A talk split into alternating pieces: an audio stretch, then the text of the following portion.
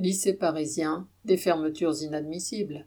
Pécresse, présidente de la région Île-de-France, doit annoncer le 8 novembre, avec l'accord du ministère de l'Éducation nationale, la fermeture à la rentrée de septembre 2023 de sept lycées sur Paris.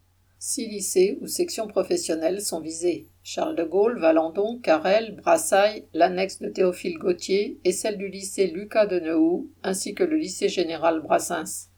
Les élèves de ces lycées et les collégiens qui auraient dû les rejoindre à la rentrée vont être éparpillés dans d'autres établissements loin de chez eux, dans des ateliers parfois inadaptés et dans des classes souvent déjà trop pleines. Quant au personnel, les contractuels risquent le chômage, les titulaires d'être renommés sur plusieurs établissements ou même de devoir changer de métier. Dans la vingtaine d'établissements qui vont recevoir un surplus d'élèves, les conditions d'études vont se dégrader brutalement ou d'autres filières vont être fermées. Les premières réactions ont eu lieu. Au lycée Elisa Lomonier dans le 12e arrondissement, sous prétexte d'accueillir trois classes d'un lycée professionnel qui va fermer, le rectorat veut imposer la fermeture des neuf classes du lycée général. La majorité des professeurs ont débrayé pendant deux jours pour participer à la manifestation du 18 octobre et aller demander des comptes au rectorat. Des élèves ont spontanément organisé un piquet d'information devant le lycée pour entraîner leurs camarades. Les parents ont lancé une pétition. En fait, ce jeu de chaises musicales où l'État et la région retirent d'un coup un grand nombre de chaises est un bon coup financier. Les locaux libérés vont être vendus ou loués à prix d'or, les salaires économisés compenseront le entre guillemets pognon de dingue que les pouvoirs publics versent au grand patronat. Mais ces fermetures s'inscrivent dans une attaque plus générale contre l'éducation.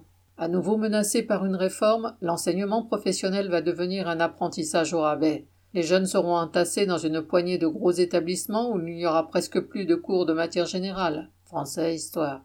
Ils serviront de main-d'œuvre gratuite pour les entreprises locales lors des stages. Le reste du temps, ils suivront une formation dictée directement par ces entreprises sans aucune garantie d'embauche à la fin. Une fois diplômés, s'ils veulent ou doivent changer d'entreprise ou de métier, déménager, cela leur sera plus difficile, car il leur manquera la culture et les compétences professionnelles multiples nécessaires. S'il fallait une illustration que la réforme de la voie professionnelle est en fait la liquidation de l'éducation pour les jeunes travailleurs, l'État et la région Île-de-France la fournissent en fermant préventivement ces six lycées professionnels à Paris en 2023 et d'après le Parisien, une dizaine d'ici 2024. La grève du 18 octobre a été un succès particulièrement dans l'enseignement professionnel. La riposte est à l'ordre du jour et pourrait commencer mardi 8 novembre, jour de l'annonce officielle des fermetures de lycées, où une intersyndicale appelle à la grève.